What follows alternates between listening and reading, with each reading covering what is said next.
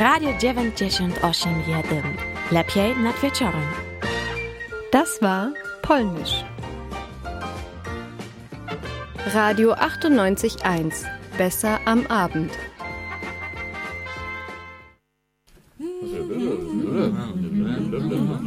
Vera am Abend. Vera am Abend. Vera am Abend. Vera am Abend. Vera am Abend. Vera am Abend. Vera am Abend. Vera am Abend. Vera am Abend. Vera am Abend. Vera am Abend. Vera am Abend. Hallo und schönen guten Abend bei Vera am Abend. Heute mit der Klimagipfelsendung COP21 in Paris. Ähm, wir werden heute viele Interviews führen, mit äh, kompetenten Menschen sprechen zu Kohleindustrie, zu Klimagerechtigkeit ähm, und werden Eindrücke von der Klimakonferenz bekommen.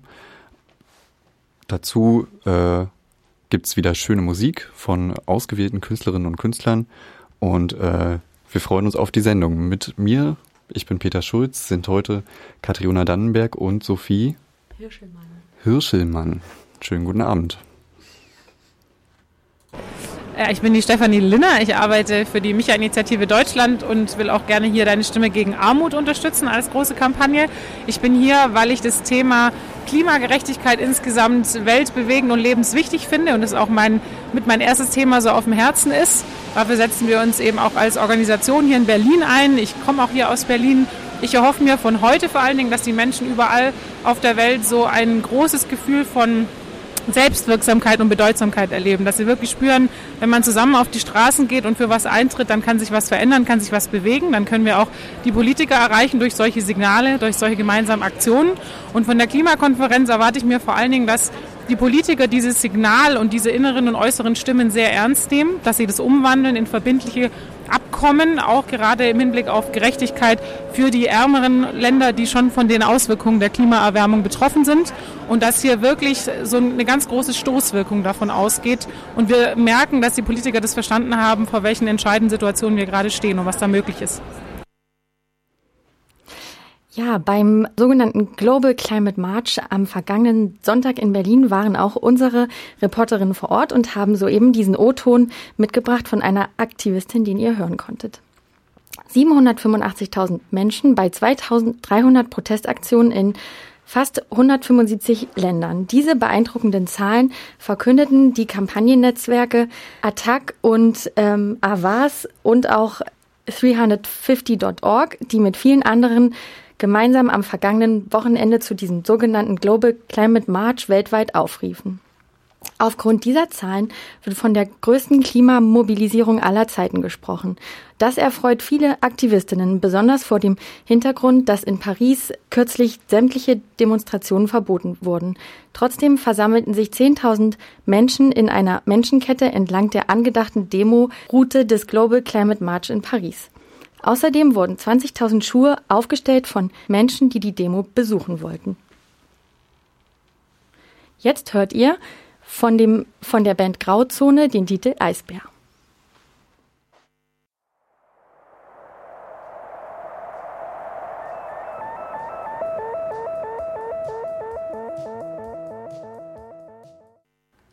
Die Klimaverhandlungen in Paris finden dort nicht das erste Mal statt. Ähm, Klimaverhandlungen haben schon eine lange Geschichte und Laurin Oberneder hat für euch einmal einen kleinen Überblick darüber ähm, geschaffen, wie eigentlich so die Historie der Klimaverhandlungen ist.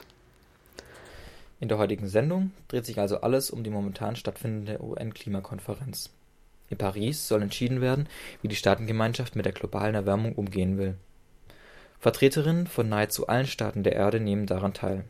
Primäres Ziel ist es, eine neue internationale Klimaschutzvereinbarung zu verabschieden und damit das Kyoto-Protokoll abzulösen.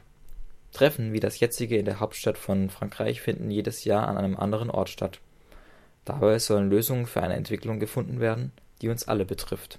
Die globale Erwärmung. Die erste Verhandlung dieser Art war der sogenannte Erdgipfel 1992 in Rio de Janeiro. Dort wurde erstmals ein völkerrechtlich verbindliches Abkommen zum Klimaschutz verabschiedet. Die Umsetzung dieser Klimarahmenkonvention der Vereinten Nationen erfolgte 1997 in Japan durch das bereits erwähnte Kyoto-Protokoll. Daran wurde unter anderem festgelegt, dass der Ausstoß der sechs wichtigsten Treibhausgase begrenzt wird. Bis 2012 sollte deren Konzentration in der Atmosphäre rund 5 Prozent unter den Werten von 1990 liegen. Nach langem Genehmigungsprozess trat das Umweltabkommen 2005 in Kraft. In den Folgejahren gab es Debatten darüber, ob die Vereinbarung ausreicht. Das wurde von vielen Seiten angezweifelt. Auch weil die USA dem Protokoll nie beigetreten sind. Bis 2009 sollte deswegen ein strengeres Nachfolgemodell des Kyoto-Protokolls beschlossen werden. Der Versuch scheiterte allerdings. Stattdessen wurde das Abkommen im Jahr darauf bis 2012 verlängert. Bei den folgenden Konferenzen wurde die Verlängerung bis zum Ende des Jahrzehnts ausgeweitet. Es ist also momentan noch gültig. Außerdem legte man fest, dass die Erwärmung der Welt maximal 2 Grad Celsius im Vergleich zu Durchschnittstemperaturen vor der Industrialisierung betragen darf. Dadurch wurde das erste Mal eine politische Obergrenze festgelegt, ab wann die Erwärmung gefährlich wird. Viele ForscherInnen halten jedoch bereits geringere Temperaturanstiege für äußerst kritisch. So oder so müssen dafür verbindliche Abkommen auf internationaler Ebene getroffen werden. In den kommenden Tagen soll das in Paris geschehen.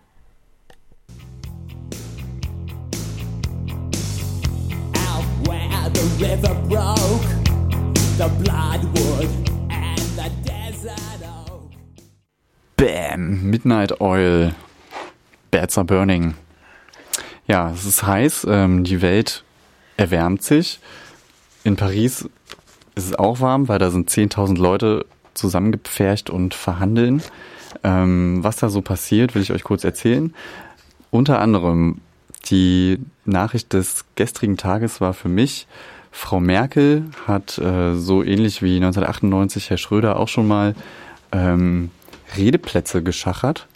Und zwar ist es so, dass sie eigentlich auf äh, einem relativ mittigen Redeplatz war und ähm, mit einem Land, ich glaube es war Mazedonien, äh, getauscht hat, um früher dran zu sein, nämlich von Platz 54 auf Platz 8 vorzurücken, um einen prominenteren Redeplatz zu haben, weil am Abend hören ja nicht mehr alle zu. Äh, Kommentar dazu war, naja, die haben dann einen gut bei uns dafür, ne? Ähm, ansonsten waren interessante Kommentare, dass äh, Obama gesagt hat, ähm, es ist wichtig, dass dieses Mal verbindliche, auch rechtsverbindliche Beschlüsse gefasst werden, auf die zurückgegriffen werden kann. Das ist ähm, ein starkes Signal. Und außerdem sind durch die Anschläge vom 13. November sämtliche Aktionen, die irgendwie geplant waren hinsichtlich Demo, natürlich ähm, erstmal aufgrund dieses Ausnahmezustandes außer Kraft gesetzt. Es gab aber sehr schöne Adbusting-mäßige Aktionen, wo ähm, die Sponsoren der Klimakonferenz, wie zum Beispiel die Air France und so weiter, ähm, des Greenwashings äh, und anderer Werbetaktiken überführt werden. Ähm, wir rufen einfach mal in Paris an. So, ich spreche jetzt mit äh, Antje von Brok vom BUND. Sie befindet sich in Paris gerade jetzt und heute und äh, beobachtet dort Konferenzen, nimmt an Konferenzen mit anderen Nichtregierungsorganisationen teil. Hallo, Frau van Brok. Hallo. Ähm, Erstmal, bevor wir so ein bisschen über die Stimmung in Paris sprechen, würde ich gerne von Ihnen wissen, was möchte der BUND oder was erwartet der BUND von diesem Treffen, von diesem großen Treffen? Na, der BUND setzt sich dafür ein, dass ähm, Klimaschutz nicht nur die Minderung von Emissionen sind, sondern Klimaschutz auch immer eine Komponente von Klimagerechtigkeit enthält. Und ähm, das ist für uns einerseits, dass die Erderwärmung wirklich so früh wie möglich gestoppt wird. Wir wissen, dass schon ab 1,5 Grad Erderwärmung die kleinen Inselstaaten massiv bedroht sind. Äh, andererseits ist es aber auch, dass die Staaten, die am meisten zu dem Problem beigetragen haben durch ihre historischen Emissionen und am äh, potentesten sind durch ihre Wirtschaftskraft, auch am meisten tun sollen, äh, um das Problem zu lösen. Für uns ist zwar klar, dass der Klimaschutz nur gemeinsam gelingen kann und jeder sollte das tun, was er tun kann. Und Klimaschutz beinhaltet auch viele Chancen, aber es gibt eine größere Verantwortung für bestimmte Staaten. Okay, also es ist nicht äh, gleich verteilt, weil die einzelnen Staaten verschiedene Möglichkeiten haben und äh, auch verschiedene Auswirkungen spüren. Ähm, es ist ja diesmal so, dass zum ersten Mal anscheinend äh, quasi alle Staaten der Welt oder fast alle Staaten der Welt mit Vertretern äh, auf so einer Konferenz sind. Ähm, wie, wie fühlt sich das an, wenn Sie da sind und sich das anschauen oder das erleben? Ist das konstruktiv oder ist das kompliziert? Also das Besondere an dieser Konferenz ist, dass so viele Staats- und Regierungschefs gekommen sind. Die Teilnahme an diesen Konferenzen mit über 190 Staaten, das ist ganz normal. Mhm. Ähm, was eben besonders war, dass also die Regierungschefs sich hier äh, versammelt haben und am Anfang ihre ähm, Reden gehalten haben. Das hat die Stimmung auf der Konferenz durchaus beeinflusst. Einerseits natürlich durch so ganz pragmatische Dinge wie extreme Sicherheitsvorkehrungen. Der Verkehr war rund um das Konferenzgelände abgesperrt. Wir sind fast selber nicht auf das Gelände gekommen. Ähm, aber wir haben auch alle äh, gemerkt, wie man also jedes Wort, was da von einem Obama, einer Merkel und anderen gesprochen wurde, auf die Goldwaage gelegt wird. Ähm, hm. Also das war schon sehr wichtig, was hier so gesagt wurde. Und ähm, wie, wie sehen Sie das als Beobachterin so? Ähm, es ist, sind jetzt erst ein paar Tage vergangen, ähm, aber sind Sie zuversichtlich, was äh, die Forderungen angeht oder was denken Sie? Es gibt ganz unterschiedliche Signale und zu diesem Zeitpunkt ist es sicherlich noch viel zu früh, um zu sagen, das Ergebnis wird so oder so sein. Mhm. Positiv finde ich, dass unsere Bundeskanzlerin ähm, sich in ihrer Rede explizit darauf berufen hat, dass die Erderwärmung also deutlich vor zwei Grad möglichst äh, reduziert werden, angehalten werden soll. Ähm, sie hat auch von 1,5 Grad gesprochen. Das ist neu und das äh, könnte eine, ähm, ein Push in eine Richtung geben, die wir sehr befürworten würden. Auf der anderen Seite habe ich gestern in einer Verhandlung gesessen, wo es dann ähm, um Halbsätze ging, ob die jetzt gestrichen werden oder nicht. Und am mhm. Ende ist der Text genauso stehen geblieben wie vorher. Das sind so die Momente, wo man schon frustriert werden kann. Und gibt es äh, Situationen, in denen Sie als NGO irgendwie Einfluss darauf haben können, dass verbindliche ähm, Positionen eingenommen werden, also dass quasi rechtsverbindliche Sachen am Ende dabei rauskommen? Deswegen sind wir hier. Natürlich versuchen wir überall dort Einfluss zu nehmen, wo wir können. Wir sind nicht mit Verhandlungspartei, das heißt, wir schreiben nicht mit an dem Text, aber wir treffen Delegierte auf den Fluren. Wir haben offizielle Delegationstreffen. Wir unterhalten uns mit ähm, Kollegen aus anderen Delegationen und anderen Ländern. Und natürlich versuchen wir hier unseren Einfluss geltend zu machen, indem wir überzeugen, indem wir aber auch außerhalb des Geländes mit öffentlichen Aktionen versuchen, Druck zu machen. Okay, und was ist für Sie persönlich, äh, was wäre für Sie persönlich am wichtigsten am Ende dieser Konferenz als Ergebnis? Für mich persönlich ist das Wichtigste, dass wir hier aus Paris abreisen ähm, mit einem starken Signal für 100 Prozent erneuerbare Energien und Klimaschutz weltweit. Nichts wäre frustrierender, als wenn diese Konferenz zu Ende gehen würde ohne ein Ergebnis. Okay, gut. Dann haben Sie vielen Dank für das Gespräch, dass das so Gerne. kurzfristig möglich war. Und ähm, dann verabschiede ich mich von Ihnen.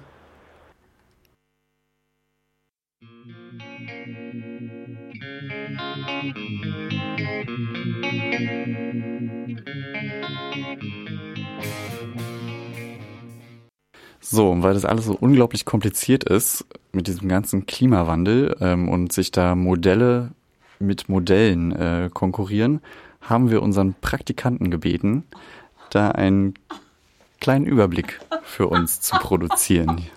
Danke, Laurin. Hier ist Laurin Obernieder. 1895 erforschte Svante Arrhenius, ein schwedischer Physiker und Chemiker, als einer der ersten die Auswirkungen menschlichen Kohlenstoffdioxidausstoßes auf unser Klima. Eine seiner wesentlichen Feststellungen war damals, dass die doppelte Menge Kohlenstoffdioxid kurz CO2, in unserer Atmosphäre einen Temperaturanstieg von etwa 5 Grad bewirken könnte. Die richtigen Schlüsse zog er daraus allerdings nur sehr bedingt. Seine simple Folgerung lautete: Der Anstieg des CO2 wird zukünftigen Menschen erlauben, unter einem wärmeren Himmel zu leben. Heute, 120 Jahre später, hat die Forschung bewiesen, dass Arrhenius recht hatte, was die vorausgesagte Erwärmung angeht. Während immer mehr CO2 in unserer Atmosphäre vorkommt hat sich die globale Durchschnittstemperatur inzwischen um knapp 1 Grad Celsius erhöht. Ausschließlich positiv sind die Auswirkungen davon allerdings bei weitem nicht. Neu gewonnene Erkenntnisse machen mittlerweile mehr als deutlich, was schon jetzt Realität ist und was noch auf uns zukommen kann. Wetterextreme, Naturkatastrophen, Meeresspiegelanstieg, Ausbreitung und Neubildung von Wüsten. All das ist möglich, denn sicher ist, der Klimawandel ist für mehr verantwortlich als für heiße Sommer, auch wenn diese in den letzten Jahrzehnten immer mehr zunehmen. Der Anstieg der Temperatur beeinflusst das gesamte System Erde, mit weitreichenden Folgen. Doch warum steigt die Temperatur überhaupt? Der Grund dafür liegt in der Verstärkung eines natürlich innerhalb unserer Atmosphäre stattfindenden Phänomens, dem Treibhauseffekt. Vereinfacht gesagt sorgt dieser wie ein Gewächshaus dafür, dass ein Teil der Sonnenenergie in Erdnähe gehalten wird. Nur dadurch ist das Leben auf der Erde überhaupt erst möglich, denn so können unser Planet und seine Atmosphäre auf angenehmen Plusgraden gehalten werden. Ohne den Treibhauseffekt wäre es im Schnitt weltweit gut 30 Grad kälter. Ermöglicht wird dieser Vorgang durch die sogenannten Treibhausgase, wie das bereits erwähnte CO2, aber auch Methan oder Lachgas. Je mehr dieser Gase in der Atmosphäre, desto stärker der Treibhauseffekt und infolgedessen auch die Temperaturerhöhung. Laut dem IPCC, dem Weltklimarat der Vereinten Nationen, gilt es als nahezu sicher, dass wir mit Industrie, Landwirtschaft und Verkehr immens dazu beitragen, dass unser Klima wärmer wird. Wir sind alle mitverantwortlich für immer mehr Treibhausgase in unserer Atmosphäre. Wenn sich diese Entwicklung so fortsetzt, dann ist eine weitere Erwärmung absehbar. Bis zu 4 Grad sind noch in diesem Jahrhundert möglich. Es gibt viele Szenarien, wie unser Ökosystem darauf reagieren würde. Gewissheit gibt es hingegen keine. Dafür spielen einfach noch zu viele unbekannte Faktoren eine Rolle.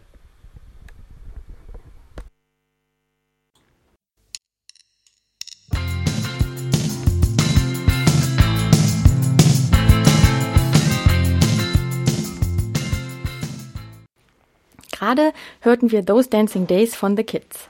Und dank des Beitrages von Laurin vor diesem Lied sind wir nun etwas schlauer, was einige Fakten zum Klimawandel angeht. Wir verstärken den natürlichen Treibhauseffekt durch den vermehrten Ausstoß von Gasen wie zum Beispiel CO2, was so zu einem klimaschädlichen Gas wird. Wie wir gehört haben, spielt unter anderem die Industrie dabei eine sehr große Rolle. So auch die Kohleindustrie. Und mit dieser Industrie beschäftigt sich die Umweltorganisation Urgewalt schon längere Zeit genauer. Und deshalb möchten wir heute mit Ihnen sprechen. Genauer genommen mit Katrin Ganswind, die bei Urgewalt zu diesem Thema arbeitet. Hallo Katrin. Hallo. Ja, also ich wollte dich gerne fragen, ähm, welche Rolle spielt denn eigentlich die Kohle bei der Energieerzeugung in Deutschland? Also die Kohle spielt leider immer noch eine sehr große Rolle bei der Energieerzeugung in Deutschland. Ähm, bei der Braunkohle ist es so, dass sie immer noch etwa ein Viertel ausmachen der Energieerzeugung, also etwa 25 Prozent des Stroms in Deutschland wird mit, äh, durch Braunkohle produziert. Das ist nur ein bisschen weniger als das, was wir mit Erneuerbaren produzieren. Die Braunkohle wird ähm, auch in Deutschland abgebaut und wir sind Braunkohle-Weltmeister in Deutschland. Also kein Land ähm, fördert mehr Braunkohle als wir. Bei uns sind das ungefähr 200 Millionen Tonnen im Jahr. Ähm, natürlich gibt es auch noch die Steinkohle, das sind ungefähr 18 Prozent, die an Strom, die etwa mit Steinkohle noch erzeugt werden. Okay, also vom Kohleausstieg äh, noch weit entfernt. Mhm. Und du sagst, diese Braunkohle kommt aus Deutschland und die Steinkohle, wo kommt die dann her? Ähm, also die, der Steinkohleabbau in Deutschland wurde ja ähm, oder läuft ja aus. Ähm, aufgrund der Subventionsbestimmungen der EU ist es nicht mehr möglich in Deutschland.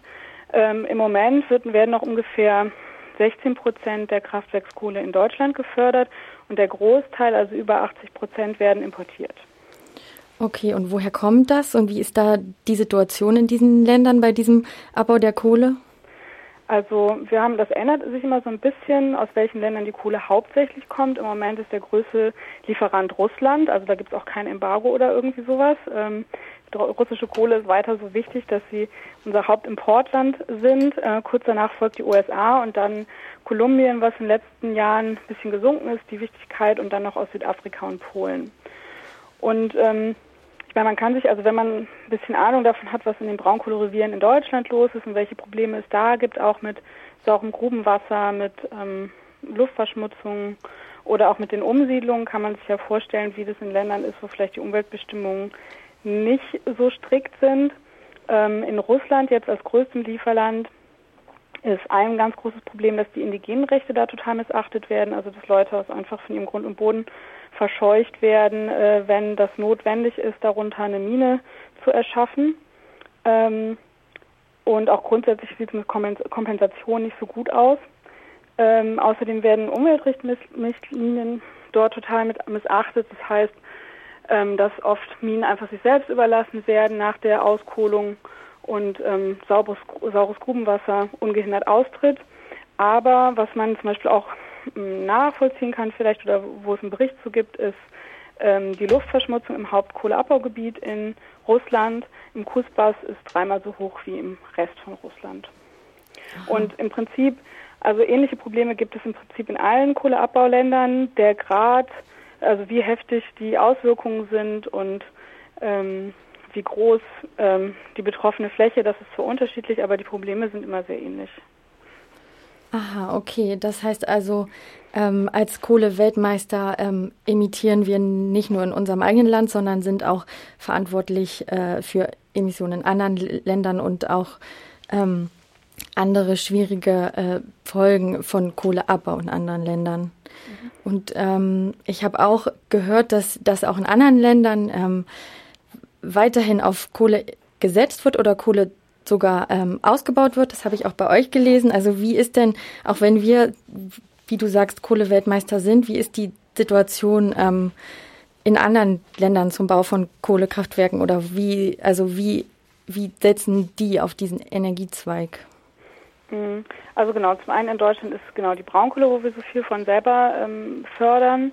Und ich meine, Neubau von Kohlekraftwerken ist ja nicht mehr so populär in Deutschland, möglicherweise. Mhm. Ähm, das ist auch in anderen Regionen der Welt so. Also muss man so ein bisschen gucken. Generell ist die Kohleindustrie, da geht es jetzt aber um Kohlebergbau, total im Abschwung begriffen. Also es, der Kohlepreis ist total im Keller. Also das hat auch was damit zu tun, dass China als größter Kohleimporteur und auch größter Kohleverbraucher der Welt, äh, dass der Kohlehunger von China gedrosselt ist seit 2014 und auch ein bisschen rückläufig ist. Ähm, es werden zwar in China noch Kohlekraftwerke gebaut und auch erneuert. Ähm, Erneuerungen vor allen Dingen wegen der frappierenden Luftverschmutzung, wo es auch verschiedenste Proteste deswegen gibt, weil die Luftverschmutzung, der Smog einfach so massiv ist. Ähm, und aber auch China setzt auch auf Erneuerbare, also nicht nur auf Kohle. Sie haben ja auch ganz klar gesagt, ähm, dass ihr CO2-Ausstoß 2030 spätestens äh, also ihren Höchststand erreichen sollen, sind sie schon durchaus im Klaren darüber, dass es nicht ewig weitergeht. Also das, was in China passiert ist, hatte total große Auswirkungen auf die weltweite Kohleindustrie. Ähm, was man sonst auch noch zu spüren kommt, wenn man sich so die Aktienmärkte anguckt, ist, was in den USA passiert ist, weil eben viele, viel in den USA investiert ist. Einfach bekommt man das hier auch auf dem europäischen Aktienmarkt mit. Aktienmarkt mit.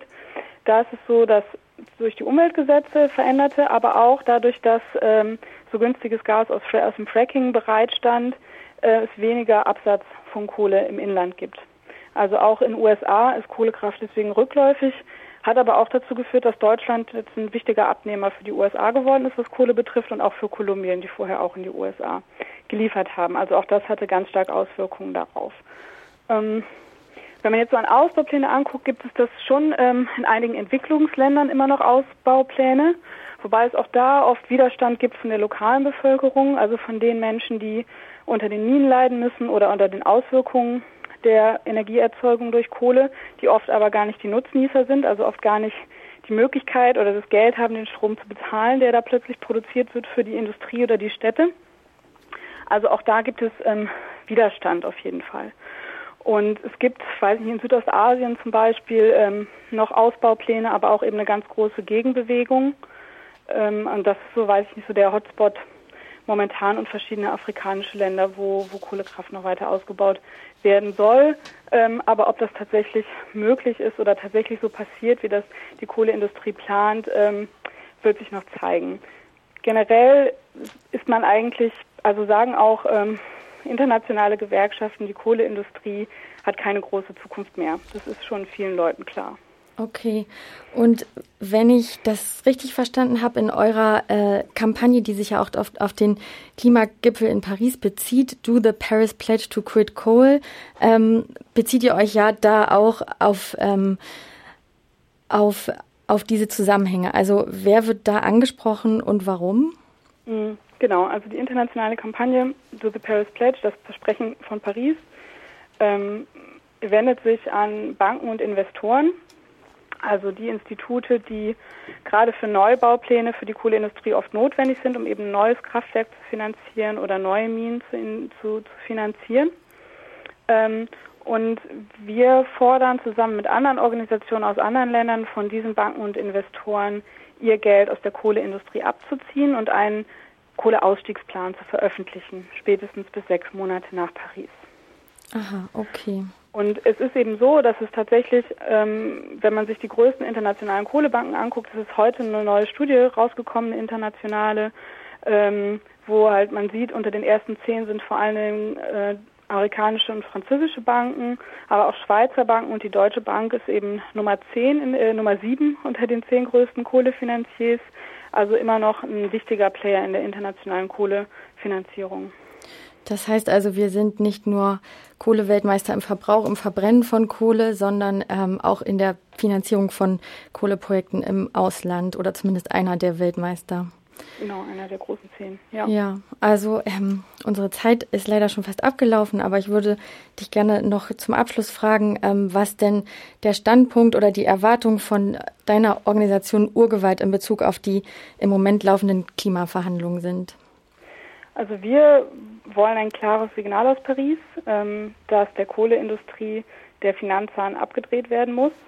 Äh, die Kohleindustrie äh, muss also abgebaut werden und der sozialverträgliche Umbau äh, in den entsprechenden Regionen vorangebracht werden. Und wir brauchen ein klares Signal aus Paris, um richtigen Druck auf Banken und Investoren ausüben zu können, aus der Kohle auszusteigen. Ähm, genau, weil die Reaktionen darauf bisher nicht ganz so gut sind. Die, die Allianz hat sich bewegt in Deutschland und auch ein paar französische Banken, aber im Prinzip brauchen wir noch klare Bewegungen in der Finanzwelt und die Finanzwelt sagt aber auch ganz klar, wir gucken nach Paris, wir wollen schauen, ob es da ein klares Signal gibt und dann erst werden wir aktiv. Alles klar, okay. Vielen Dank für das Gespräch. Ja, danke auch. Tschüss. Tschüss. Und passend zum Thema Kohlefinanzierung und Banken spielen wir jetzt den Song No Banker Left Behind von Rai Kuda.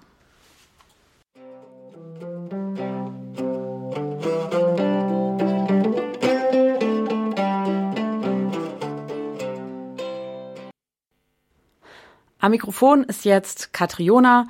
Es geht um das Thema Klimagerechtigkeit. Gerade für viele Länder des globalen Südens geht es um viel bei diesen Klimaverhandlungen, für Länder und Regionen, die besonders stark von den Auswirkungen des Klimawandels betroffen sind. Und die gleichzeitig weniger finanzielle oder infrastrukturelle und technische Möglichkeiten haben, sich auf den Klimawandel einzustellen. Es sind wiederum andere Länder, die hauptsächlich Verursacher des Klimawandels sind. Auf den Verhandlungen ist daher eine Herausforderung die Frage, wie Gerechtigkeit hergestellt werden kann. Ähm, in Rio 1992 haben sich die UN, UN-Mitglieder ähm, auf das sperrige Prinzip der gemeinsamen, aber unterschiedlichen Verantwortung geeinigt. Die Industrieländer haben damit anerkannt, dass sie die hauptsächlichen Verursacher der globalen Umweltkrise sind. Daran festzuhalten und die Konsequenzen daraus zu tragen, darum wird auch in Paris wieder gerungen. Wie allerdings schon Antje von Brok vom BUND ähm, eben gesagt hat, ist es natürlich gerade für Länder und Regionen, die ärmer sind und stärker betroffen, schwierig, ihre Interessen auf den Verhandlungen unterzubringen. Ja, ein wichtiges Thema in diesem Zusammenhang ist eben der Begriff Klimagerechtigkeit und mit dem oder hinter diesem Begriff ähm, verbergen sich natürlich auch Ansprüche an die Verhandlungsergebnisse in Paris. Ähm, wo eben diese Frage der Klimagerechtigkeit eine wichtige Rolle spielt. Ja, wir haben jetzt am Telefon Christian Barth von der Uni Kiel. Vielleicht stellst du dich einmal kurz selber vor. Hallo. Ja, hallo, mein Name ist Christian Barth. Ich bin wissenschaftlicher Mitarbeiter am Lehrstuhl für Philosophie und Ethik der Umwelt an der Uni Kiel. Und ja, mein, mein Arbeitsschwerpunkt oder ja, mein, mein, mein zentrales Arbeitsgebiet ist tatsächlich die ähm, Klimagerechtigkeit. Magst du ganz kurz erzählen, ähm, was für ein Anspruch eigentlich hinter dem Begriff der Klimagerechtigkeit steht? Ja, äh, das äh, ist äh, tatsächlich vielleicht sogar auch etwas komplizierter. Auf einer relativ simplen Ebene geht es eigentlich erstmal nur darum, etablierte sogenannte Gerechtigkeitstheorien auf das Problem des Klimawandels zu beziehen und ähm, Gerechtigkeitstheorien versuchen zu definieren und zu bestimmen, was eigentlich Gerechtigkeit ist und was zum Beispiel eine gerechte Gesellschaft oder eine gerechte Verteilung von Lasten und Gütern ist. Und ähm, je nachdem, welche Theorie man da dann nimmt, landet man wahrscheinlich auch bei unterschiedlichen Ergebnissen in Bezug auf den Klimawandel. Aber zentral geht es eigentlich immer darum, wozu bestimmte Personen oder Länder eigentlich verpflichtet sind und was für Ansprüche sie gerechterweise haben in Bezug auf den Klimawandel. Das so als grobe Definition okay. des Bereiches. Und äh, was denkst du, wie kann Klimagerechtigkeit hergestellt werden? Was muss in Paris passieren, um sie voranzubringen? Ähm, relativ zentral für äh, Klimagerechtigkeit und eine Frage, was eine gerechte Lösung des Klimaproblems ist, sind in, werden oder sind in der Regel zwei Sachen. Zum einen ähm, eine Begrenzung der Treibhausgasemissionen und damit eine Begrenzung der oder Ursache des Klimawandels und eben dann eine gerechte Verteilung der Lasten, die aus dieser Begrenzung hervorgehen. Und deswegen müssten für, für, für ein gerechtes Ergebnis eben zwei Sachen passieren. Zum einen müsste der müsste man sich verbindlich darauf einigen, den, den globalen Treibhausgasausstoß relativ stark äh, zu begrenzen und zum anderen müsste man dann eben auch zu einer gerechten Lastenverteilung kommen und ähm, das war, ist jetzt relativ allgemein und die Krux liegt dann eben daran zu sagen, ja, wie genau dann diese, diese gerechte, was, wie genau dann die Ziele näher bestimmt werden. Ähm, ja, wenn du von Lasten sprichst, ähm, wie ist dann das überhaupt möglich, ähm, diese Lasten zu verteilen? Wer kann die Lasten des Klimawandels tragen? Ähm, wie kann das gerecht sein? Wie kann das verteilt werden? Genau, Lasten ist erstmal nur ein Überbegriff. Also das entsteht konkret dadurch, wenn man eben Treibhausgasemissionen vermeidet, dann tut man das, indem man ja bestimmte, also meinetwegen ähm, Handlungen unterlässt oder eben indem man ähm, zum Beispiel Strom durch erneuerbare Energien erzeugt. Und das kostet eben Geld und man muss da neue Technologien entwickeln und die einsetzen. Zum Teil geschieht das ja schon, das kostet Geld, das muss man aufbringen. Und zum anderen ist mittlerweile auch anerkannt, dadurch, dass der Klimawandel jetzt ja schon Realität ist, dass man sich im großen Maßstab an die Veränderungen anpassen muss. Das kostet auch sehr viel Geld, wahrscheinlich noch viel mehr Geld. Und das muss eben aufgebracht werden. Und äh, da ist relativ klar, dass, äh, dass das Wohlstand in der Welt sehr, sehr ungleich verteilt ist. Das hattest du auch in der Anmoderation schon gesagt. Und dass dazu auch noch der Beitrag zum Klimawandel also äh, sehr unterschiedlich ist. Und deswegen kann aus, aus gerechtigkeitstheoretischer Perspektive eigentlich eine Lösung nur darin bestehen, dass diejenigen, die sehr wohlhabend sind, als auch diejenigen, die sehr, die sehr viele Treibhausgasemissionen ausstoßen, einen Großteil dieser von mir genannten Lasten übernehmen. Und das gilt sowohl für Staaten als auch für Individuen.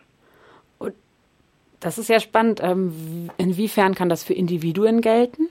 Ja, genau, das ist, also insofern gilt es erstmal ähm, in dem Sinne, dass man sagen würde, eine, eine Person hat ähm, Verpflichtung, ihren Treibhausgasausstoß zu reduzieren und auch ähm, ja, in so einen Anpassungsfonds zum Beispiel einzuzahlen, der dann eben in Anpassungen in sehr armen Ländern finanzieren kann.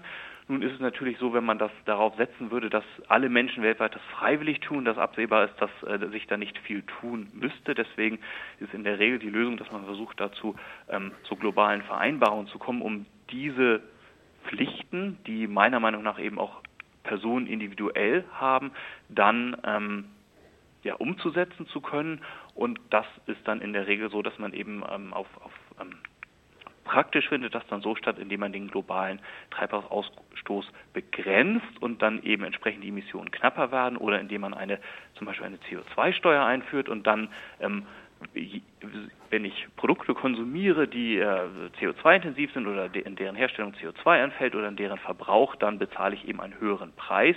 Das führt in der Regel dazu, dass ich selber dann weniger davon konsumiere und gleichzeitig eben dieses generierte Geld von der Steuer kann dann könnte dann für Anpassungsmaßnahmen verwendet werden.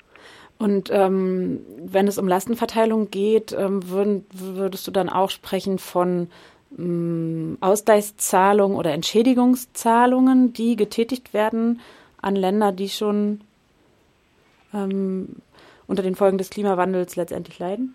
Ja, genau. Also ähm, aus, aus, wieder aus der gerechtigkeitstheoretischen Perspektive würde ich sagen, und auch nicht nur ich, sondern viele meiner Kollegen, dass ähm, Menschen und Gesellschaften, die ähm, vergleichsweise arm sind und auch vergleichsweise wenig zum Problem des Klimawandels beigetragen haben, einen Anspruch darauf haben, ähm, für die voraussichtlich sie erleidenden Schäden kompensiert zu werden und dass diese, diese Kompensationsleistung könnten dann sinnvollerweise eben so aussehen, dass dann ähm, in ja, Anpassungsmaßnahmen finanziert werden und eben, dass, dass die Personen und Gesellschaften diese dann nicht selber bezahlen müssen, sondern dass das ähm, getan wird, zum Beispiel über so einen globalen Anpassungsfonds. Und dieser wiederum sollte dann eben sich speisen aus Geldern, die idealiter von den Staaten und damit indirekt auch oder damit letztlich von den Personen gefüllt wird, die eben eine hohe Treibhausgasemission Ausstoß haben und sehr wohlhabend sind.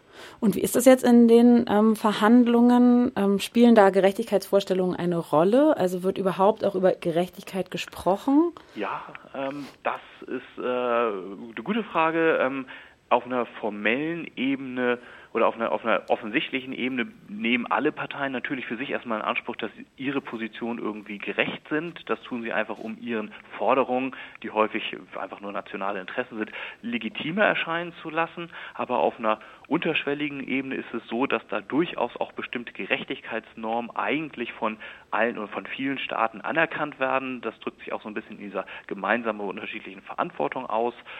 Und ähm, das wird nur eben nicht so offen zugegeben, weil gerade die Verursacherstaaten Angst haben, dass wenn sie das so offen eingestehen würden, dass es da irgendwelche Kompensationspflichten gibt, dann, dass sie sich dann eben äh, rechtlich, dass, dass andere Länder versuchen, das rechtlich einzuklagen und das will eben vermieden werden. Ähm, wenn wir jetzt schon bei den Verhandlungen sind, ähm, ja, was ist denn aus deiner Sicht sinnvoll, jetzt, wenn man sich Klimagerechtigkeit betrachtet? Ähm, was sind die sinnvollen nächsten Schritte, wenn jetzt diese Verhandlungen scheitern? Was, was muss dann passieren, um Klimagerechtigkeit voranzubringen? Ja, das Problem ist, glaube ich, dass ähm, sozusagen, wenn, also dass dort, dort äh, sozusagen äh, das entscheidende Forum um Klimagerechtigkeit, äh, um etwas im Sinne der Klimagerechtigkeit zu tun, eben dieses Forum dort in Paris ist und deswegen sehr wichtig wäre, dass sich, äh, dass man eben dort sich auf ein substanzielles Abkommen einigt. Wenn das nicht passiert, dann bleibt es letztlich an den ähm, engagierten Bürgern, sich dafür einzusetzen und die Möglichkeiten sind sehr begrenzt. Man muss dann eben nachdenken über äh, Protestformen. Demonstriert wird ja jetzt auch schon für den Klimawandel. Es, es wäre sicherlich so, man könnte so über sowas etwas nachdenken wie zivilen Ungehorsam. Ähm, das denke ich, sind, wären legitime und wichtige Protestformen, wobei ich da skeptisch bin, was denn, was sozusagen dieser Protest erreichen kann weil ja, man gegen ähm, die, die, die mächtigen Interessen eben damit nur sehr, sehr schwer ankommt. Deswegen gibt es ja auch bisher noch kein Abkommen. Okay, dann ähm, vielen Dank für das Interview. Und ähm, wir hören jetzt von Focko Wolkenstein Suppenkasper 2.0.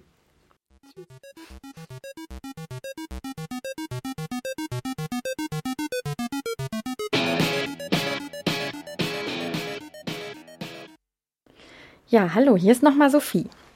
Viele NGOs, wie zum Beispiel Urgewalt oder der BUND, mit denen wir gesprochen haben, haben Forderungen und Positionen zum Klimagipfel und seinen Verhandlungen. Wenn diese NGOs zu den Verhandlungen und zum Klimagipfel akkreditiert sind, dürfen sie am Klimagipfel teilnehmen und ihre Positionen vertreten und kommunizieren. Allerdings sind sie nur Beobachter. Sie dürfen nicht verhandeln und mitentscheiden. Die verschiedenen Positionen der NGOs und ihre Forderungen kommen immer wieder ähm, zu einigen Punkten, die sich wiederholen. So zum Beispiel das sogenannte Zwei-Grad-Ziel, über das wir heute auch schon gesprochen haben. Es geht darum, die Emissionen so zu reduzieren, dass wir diese Marke der Erwärmung nicht überschreiten. Greenpeace, BUND und viele andere fordern hier die weltweite Energiewende mit der Umstellung auf 100 Prozent erneuerbare Energien bis 2050. Es gibt auch Organisationen, die eine Eindämmung auf weniger als zwei Grad fordern, um die Folgen in besonders vom Klimawandel betroffenen Regionen zu verringern. Für die Umsetzung all dieser Forderungen, da sind sich die Organisationen einig, braucht es einen verbindlichen und strengen neuen Vertrag. Eigentlich seien auch die Klimaschutzpläne der meisten Staaten unzureichend, die sich zurzeit bei diesem Klimagipfel treffen. Sie reichen nicht aus, um die Erderwärmung wirks wirksam zu begrenzen. Das belegt eine Analyse vom BUND. Auch die EU und Deutschland betrifft dies. Die sogenannte Deutsche Klimaallianz, ein Zusammenschluss von über 100 Organisationen, fordert den Kohleausstieg in Deutschland, der bis 2040 spätestens komplett abgeschlossen sein sollte. Auch Compact fordert, dass 90 Prozent der fossilen Ressourcen hierzulande im Boden bleiben müssen, um das zu erreichen.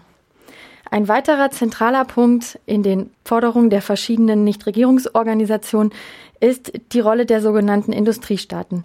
Viele Organisationen fordern eine viel aktivere Rolle dieser Staaten bei den derzeitigen Verhandlungen. Laut Greenpeace gibt es da sehr viel Potenzial, da sowohl die G7-Staaten als auch die sogenannten BRICS-Staaten Brasilien, Russland, Indien, China und Südafrika, die ihre Möglichkeiten zur Umstellung auf erneuerbare Energien nicht ausnutzen. Vor dem Hintergrund der Klimagerechtigkeit, mit der wir uns heute schon beschäftigt haben, ist dies besonders wichtig, um die Folgen des Klimawandels nicht auf ärmere Länder abzuwälzen. Deswegen fordern viele Organisationen wie auch der BUND und Greenpeace einen höheren Stellwert dieses Themas auf dem Klimagipfel und eine schnellere Verhandlung, um ähm, zu diesem Thema verbindliche Vereinbarungen zu treffen. Ja, viele unglaublich bedeutsame Hoffnungen und Forderungen sind mit diesem Klimagipfel verbunden, wie wir gehört haben. Wir sind alle gespannt, wie es da weitergehen wird. Das war's mit unserer heutigen Sendung. Tschüss, bis in zwei Wochen. Hier endet das Programm von Radio 98.1. Verantwortlich für den Inhalt sind Dennis Klei und Steffen Marquardt. Es folgt das Programm des NB Radiotreff.